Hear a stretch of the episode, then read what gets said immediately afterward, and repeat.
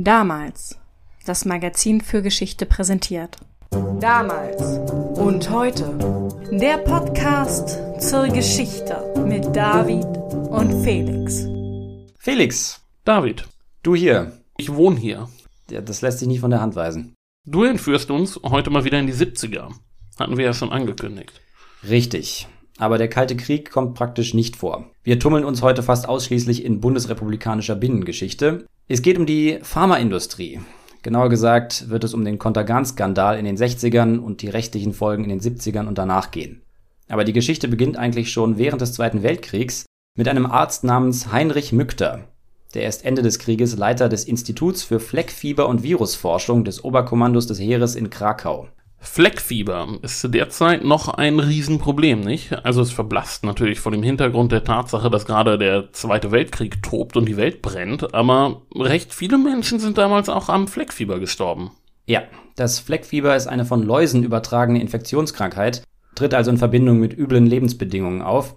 Es ist eine sehr schwer verlaufende Krankheit und unbehandelt kann sie tödlich enden. Das geht mit Fieber und Schmerzen los, dann kommt Hautausschlag und das Fieber hält sich dann etwa 10 Tage. Außerdem können Hirnhautentzündungen, Lungenentzündung und Herzmuskelentzündung dazukommen. Es gibt im Warschauer Ghetto, das die Nazis 1940 errichten, einen schlimmen Ausbruch, weil da ja 450.000 eingeschlossene Juden auf engstem Raum leben müssen. Aber die Bewohner des Ghettos schaffen es tatsächlich, die Krankheit zu besiegen.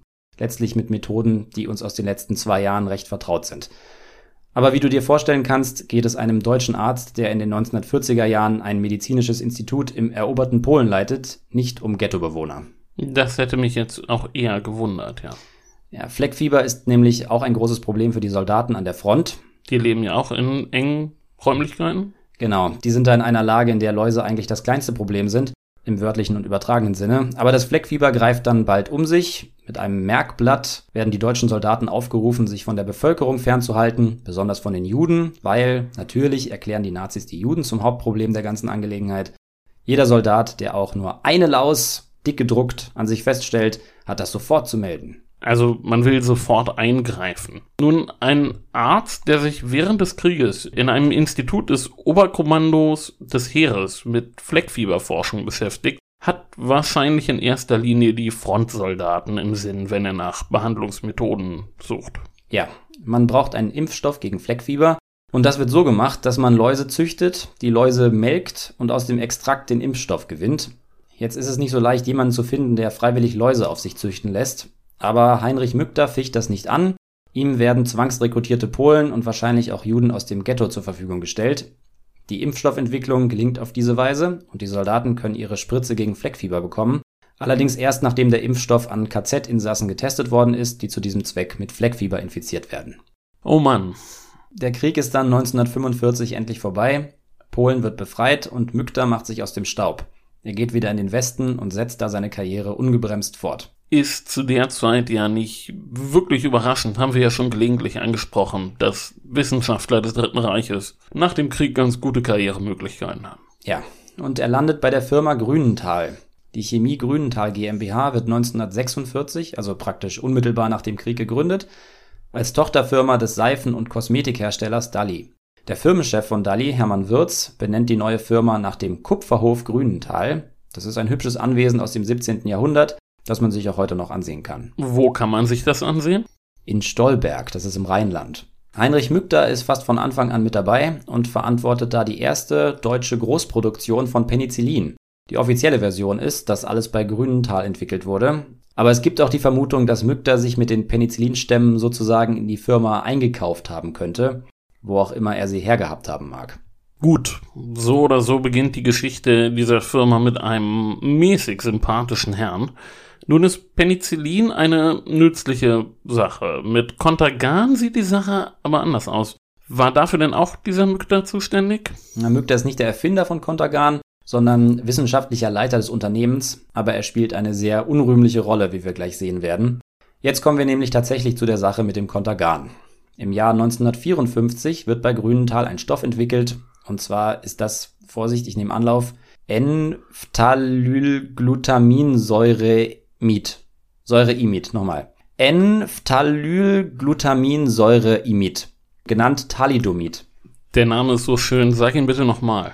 N-Phthalylglutaminsäureimid. Und nochmal bitte. Witzbold. Okay, also, jedenfalls kurz Thalidomid. Okay, das, und daraus wird jetzt Kontergan gemacht. Ja, auch. Also nicht nur, Thalidomid ist ein totales Wundermittel und kann einfach alles.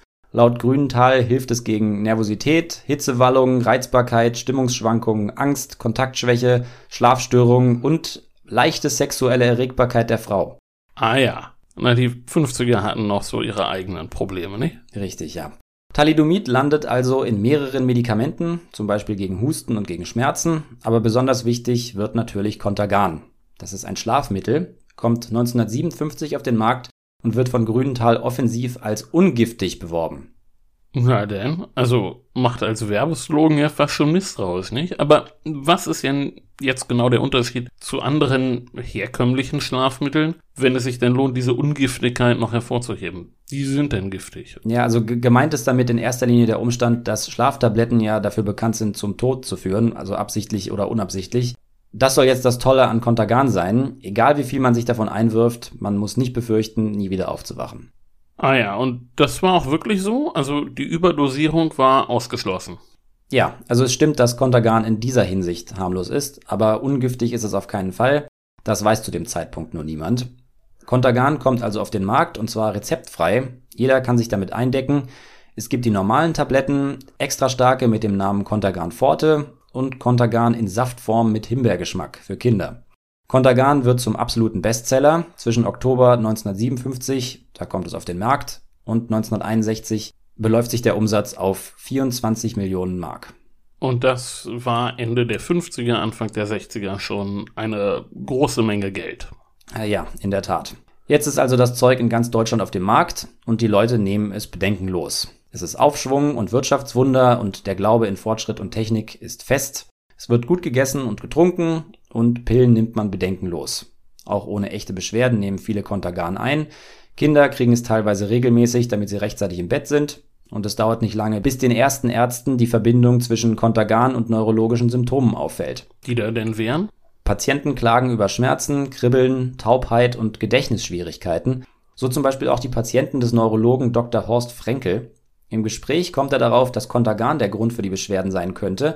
Er weist die Patienten an, es nicht mehr einzunehmen und prompt verschwinden die Symptome. Und die standen nicht auf dem Beipackzettel. Der ist ja immer noch bei vielen scheinbar harmlosen Medikamenten eine Quelle von Furcht und Schrecken. Ähm, tja, damit kommen wir zu einem grundlegenden Problem des ganzen Skandals. Zu der Zeit gibt es kein Arzneimittelgesetz. Es gibt übrigens auch kein Bundesgesundheitsministerium. Der ganze Markt ist praktisch regulierungsfrei. Die komplexen, zeitaufwendigen und teuren Prozeduren und Testreihen, die ein Medikament heute durchlaufen muss, sind damals allerhöchstens Wunschdenken. Der echte Test läuft also in dem Moment, wo das Mittel auf dem Markt ist. Der Markt macht's nicht, also mhm. die Grundlage für das Desaster ist gelegt. Richtig. Frenkel, der Neurologe, dem der Zusammenhang zwischen neurologischen Beschwerden und Kontergan aufgefallen ist, kontaktiert jetzt die Direktoren der ersten medizinischen Klinik und der Klinik für Gemüts- und Nervenkranke der Frankfurter Uni. Die beiden Professoren bestätigen seine Beobachtungen. Der nächste Schritt ist die Veröffentlichung im Fachmagazin Die medizinische Welt. Dahin schickt Frenkel jetzt einen Artikel. Das Problem ist nur, dass der verantwortliche Redakteur freundschaftliche Beziehungen zur Firma Grünenthal pflegt. Der Artikel kommt also in den Giftschrank und Frenkel bekommt Besuch von Grünenthal-Leuten, die ihn davon abbringen wollen, seine Beobachtungen öffentlich zu machen. Ja, das ist natürlich Pech, nicht? Und ein Skandal für sich genommen im Grunde. Also die Verbandlung von Pharmaindustrie und der medizinischen Fachpresse. Ja, und dem liegt wieder ein besonderes Problem der Zeit zugrunde. Die Fachzeitschriften leben von Werbung. Und wer schaltet Anzeigen in einem Ärzteblatt? Naja, Pharmaunternehmen halt. Ne? Genau. Ne? Wenn ein Fachblatt also kritisch über ein Medikament berichtet oder über die Pharmaindustrie insgesamt, dann drohen die Firmen mit Anzeigeentzug. Und je besser das Verhältnis der Redaktion zu den Werbekunden, desto besser. Also funktioniert zu der Zeit nicht einmal der Kontrollmechanismus, den die Ärzteschaft darstellen könnte. Nein, überhaupt nicht. Der Markt wird mit einer völlig unüberschaubaren Masse von Medikamenten überschwemmt. Die Ärzte sind gar nicht in der Lage, da den Überblick zu behalten. Und die Pharmavertreter pushen, was gepusht werden soll mit Wortgewandtheit und mit Zuwendungen aller Art. Einige Ärzte bieten den Unternehmen aktiv ihre Dienste an und schreiben positive Berichte, sozusagen auf Bestellung. Dabei sträubt sich die Pharmaindustrie, wenn man sich denken kann, gegen jeden Versuch, ihr Geschäft zu regulieren. Ja klar, das läuft ja auch für sie, ne? Ja. Frenkels Artikel erscheint dann acht Monate später Aber natürlich bleibt er in der Zwischenzeit nicht der Einzige, der etwas merkt. Viele Ärzte wenden sich mit alarmierenden Berichten an Grünenthal. Und die Firma reagiert, indem sie das Wort ungiftig von den Prospekten verschwinden lässt.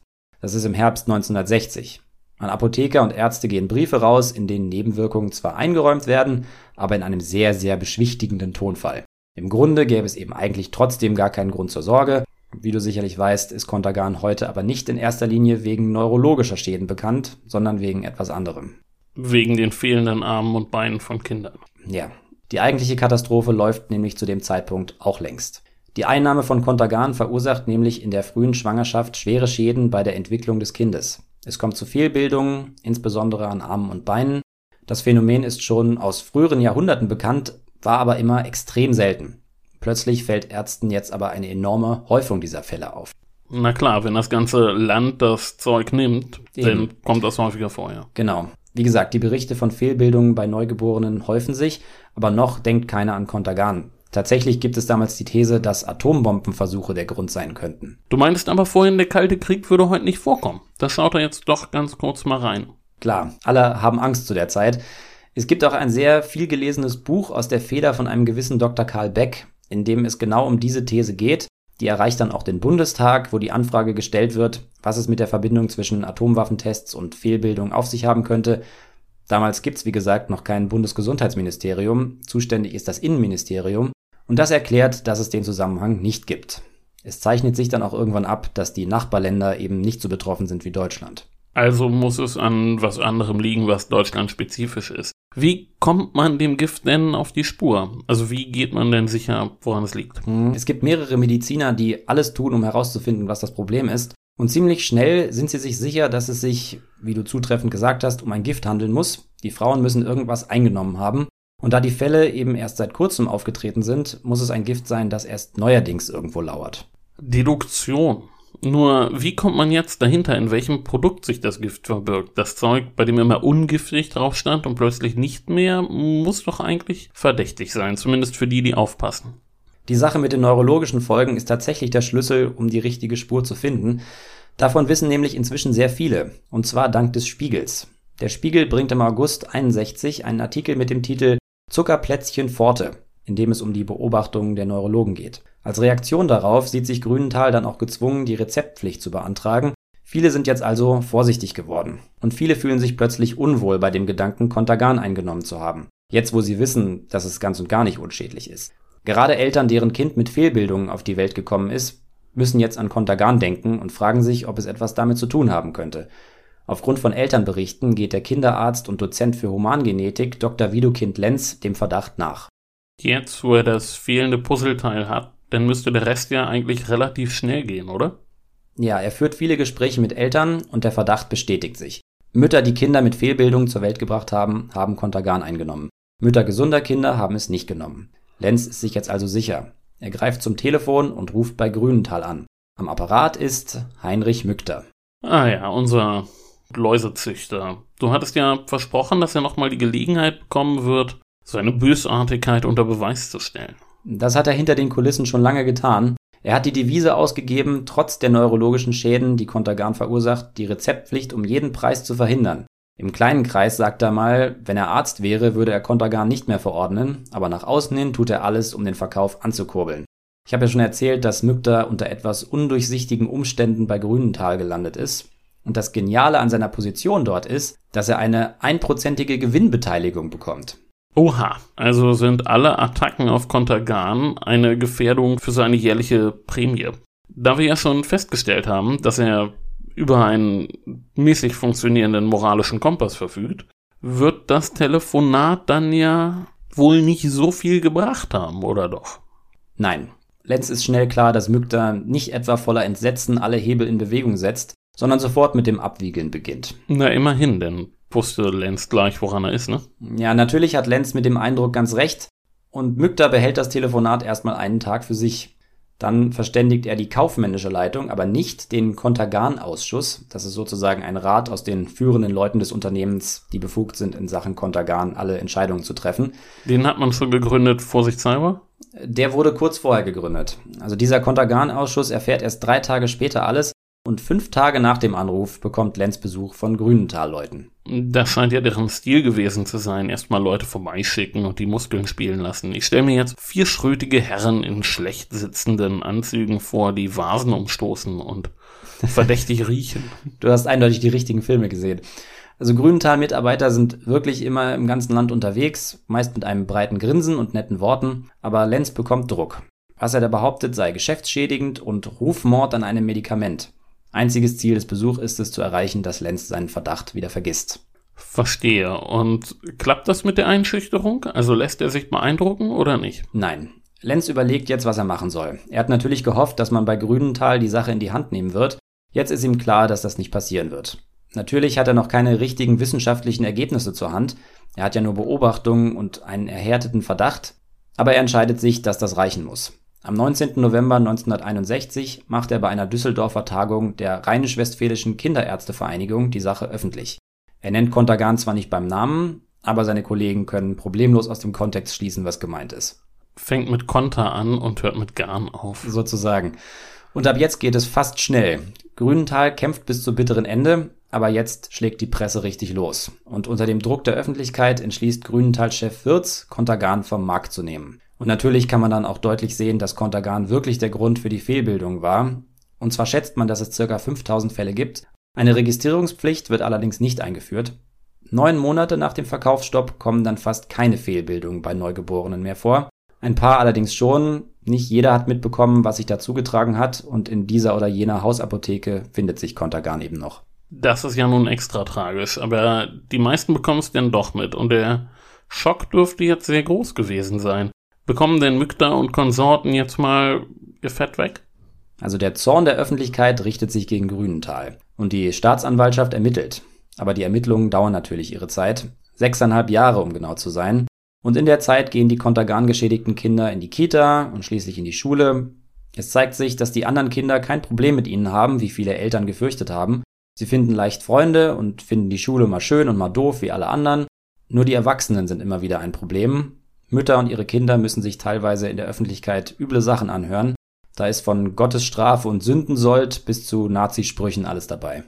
Ja, das ist ja bis heute eigentlich gleich geblieben. Das Problem sind immer die Eltern, nicht die Kinder. Das war zu der Zeit natürlich auch noch ein ganz besonders gearteter Muff, nicht? Also die Nazisprüche, die kann man sich ganz gut vorstellen. Muff ist ganz richtig. Wir bewegen uns ja jetzt schon durch die 60er Jahre. Die Studenten fangen an, auf die Straße zu gehen und so weiter. Jedenfalls die Jahre gehen ins Land. Wie gesagt, sechseinhalb Jahre dauern allein die Ermittlungen. Und durch all die Jahre hindurch bekommen die Kinder und ihre Eltern keine finanzielle Hilfe. Weder vom Staat noch von Grünenthal und fast gar nichts durch Spenden. Dabei sind die Deutschen doch eigentlich recht spendenfreudig. Ja, das liegt zu der Zeit an der Struktur, wie die Stiftungen und Wohlfahrtsverbände organisiert sind die stehen sich alle gegenseitig im Weg und kämpfen teilweise richtig gegeneinander um Zuständigkeiten. Außerdem stehen oft Satzungen im Weg, die zum Beispiel die Verwendung von Spendengeldern nur für Einrichtungen und für Forschung erlauben, aber nicht für Individuen. Also ist die Hilfsbereitschaft zwar da, aber so organisiert, dass sie sich eigentlich in den eigenen Vorgaben verheddert. Umso wichtiger wäre es ja nun, dass Grünenthal zur Verantwortung gezogen wird. Dass die nichts von sich aus zahlen, wundert mich jetzt nicht so sehr.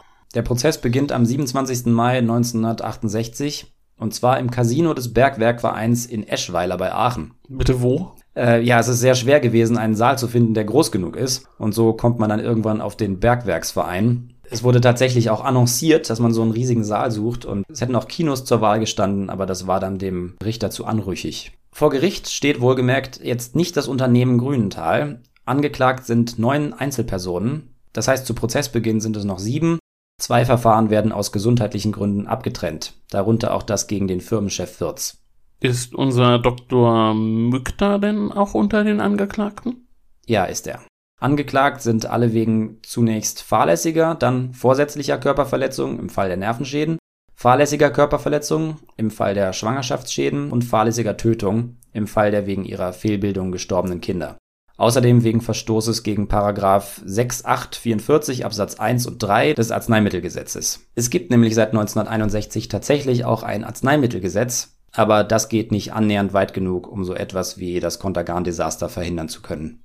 Ist das nicht jetzt sowieso das grundsätzliche Problem an diesem Prozess? Also ich meine, du hast ja gesagt, es gab kaum Gesetze, um die Pharmaindustrie im Schach zu halten und wo es keine Gesetze gibt, da kann man auch nicht gegen sie verstoßen.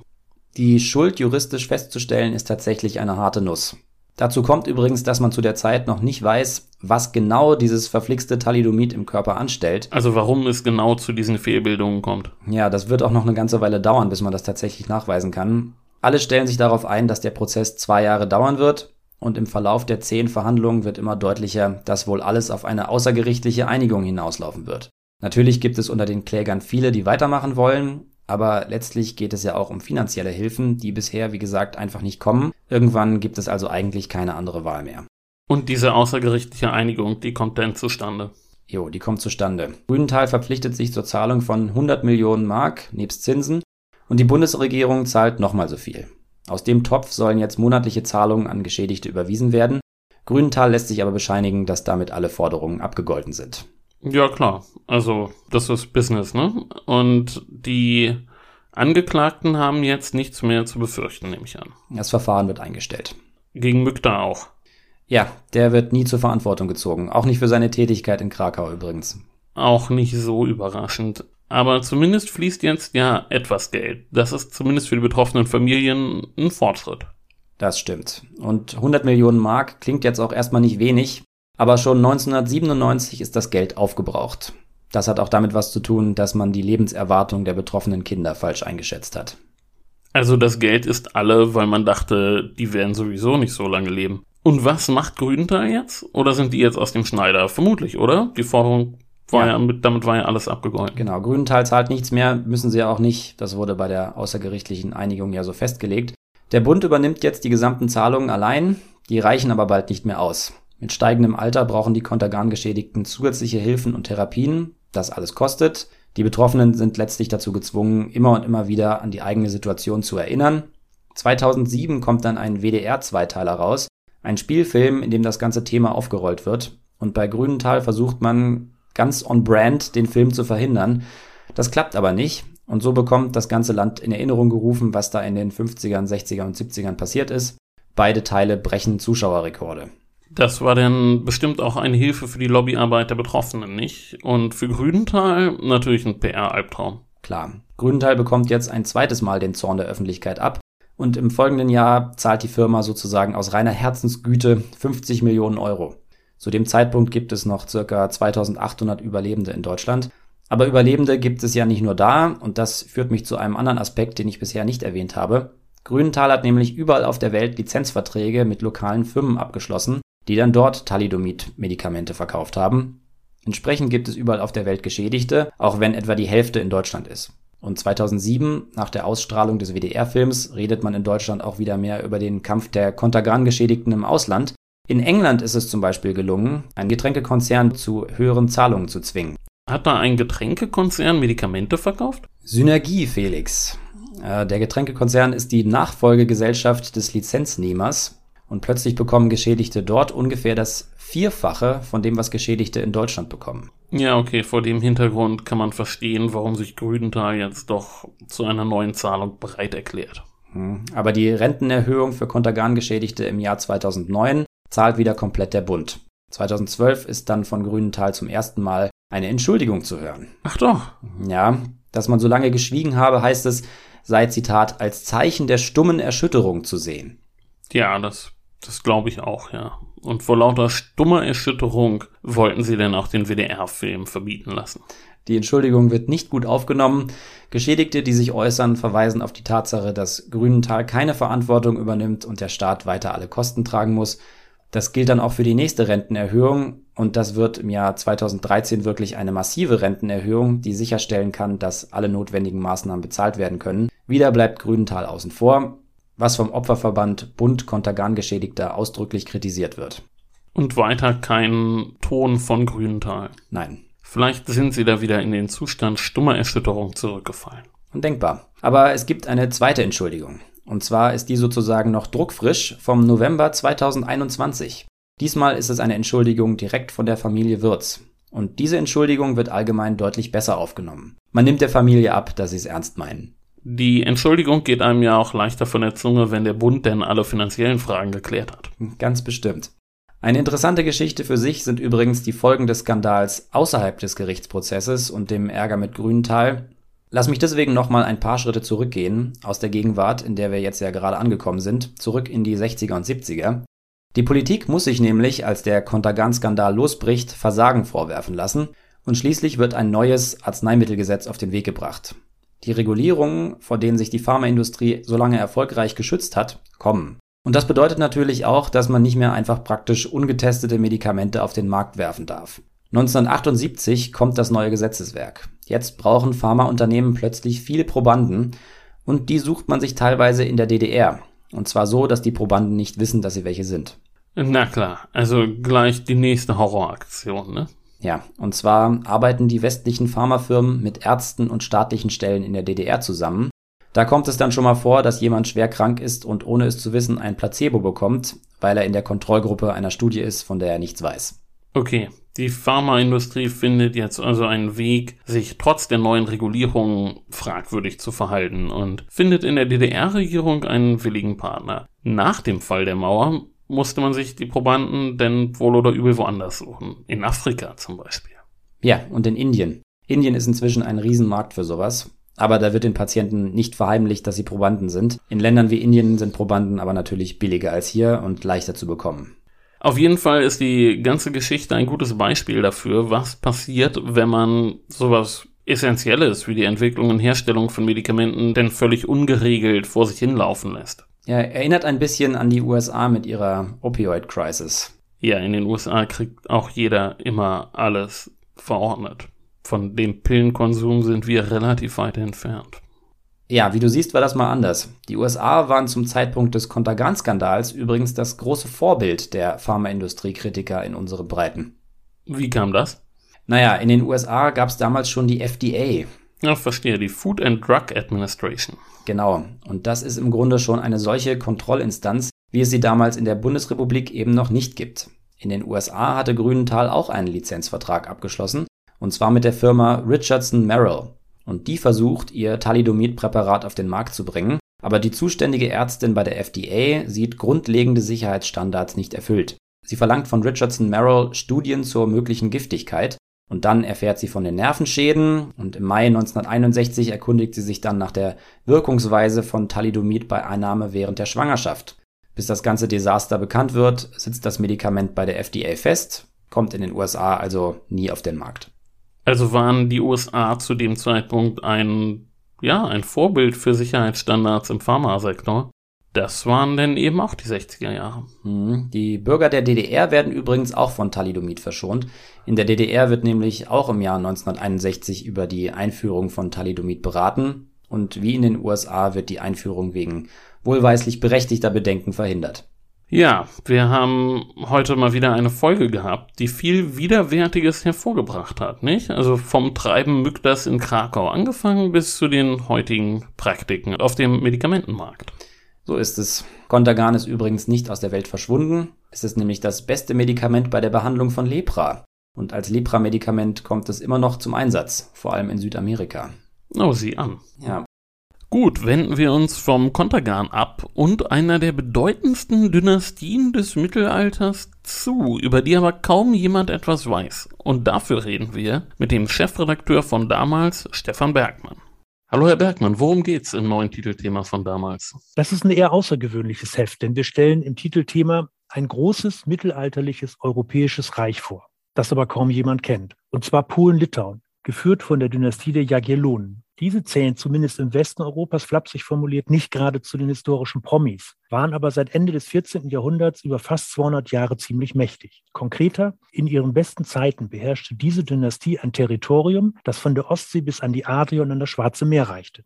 Wie kommt es, dass selbst viele historisch Interessierte die Jagiellonen nicht auf dem Schirm haben? Da ist man schnell im Bereich der Spekulation, aber ich versuch's mal. Auf den ersten Blick scheint es so, als seien die Jagiellonen ein osteuropäisches Reich gewesen. Und so beschränkte sich die Beschäftigung mit diesem spannenden multikulturellen Imperium im Westen wohl überwiegend auf die Sektion Osteuropa der Geschichtswissenschaft. Tatsächlich aber war das Reich Polen-Litauen eben auch gesamteuropäisch So hatten jagiellonische Herrscher zeitweise auch die ungarische Stephanskrone und die Krone Böhmens inne, waren also direkte Anrainer des Heiligen Römischen Reichs und Konkurrenten der Habsburger. Mit denen verband sie übrigens, dass sie geschickt strategische Heiraten einfädelten. Mit den Habsburgern selbst ebenso wie mit den Herrscherhäusern in Russland, in Frankreich, in Spanien, Italien oder Schweden. Kleines Name-Dropping. Welche zentrale Figur der Jagiellonen sollte man sich merken? Zum Beispiel den Dynastiegründer und Namensgeber. Jogaila, Großfürst von Litauen. 1386 heiratete er die polnische Königin Hedwig. Er ließ sich taufen und regierte fortan als Wladislaw II. Jagiello Polen-Litauen in Personalunion. Das Besondere an dieser Konstellation führte auch dazu, dass dieses neue Reich schnell aufstieg, und zwar durch Kampf. Denn indem Jagiello sich taufen ließ und sein Land christianisierte, bröckelte die Daseinsberechtigung des mächtigen Nachbarn des Deutschordensstaats, der angetreten war, Osteuropa zu missionieren. 1410 kam es zum Showdown. In der Schlacht bei Tannenberg besiegte ein polnisch-litauisches Heer die Ordensritter. Ein Schlag, von dem sich der Ordensstaat nie wieder erholen sollte. Vielleicht so viel, um neugierig zu machen, aber der Themenbogen im Heft ist natürlich viel weiter gespannt. Es ist ja wirklich erstaunlich, dass die Jagiellonen so wenig Liebe von den Seiten der Geschichtsinteressierten erfahren. Ich kann mich in dieser Hinsicht glücklich schätzen, dass zu meiner Zeit an der FU die Geschichte Ostmitteleuropas nicht vernachlässigt wurde und wir einige Spezialisten besonders für den Deutschen Orden und das Baltikum unter den Mitarbeitern und Doktoranden hatten. Das waren zwar nie meine eigenen Spezialgebiete, aber auf diese Weise habe ich doch einiges darüber gelernt und weiß, dass die Jagiellonen auf jeden Fall ein super spannendes Thema sind. Also kauft das Heft. In der nächsten Folge beschäftigen wir uns übrigens mit dem Yellowstone Park. Es geht um Trapper und Wildwesthelden. Und, und die Eisenbahn. Geysire und die Eisenbahn. Genau, und Elche. Ja, Elche, Stimmt, ganz wichtig, genau. ja. Mhm. Gut. Gut, wir nehmen die Folge jetzt auf und bis dahin könnt ihr uns folgen über Facebook, Twitter, Instagram und ihr könnt uns natürlich abonnieren, überall da, wo ihr uns hört. Und ihr könnt uns hoffentlich gute Bewertungen geben auf Apple und auf Spotify, wo man das neuerdings auch machen kann. Genau. Macht's gut. Tschüss.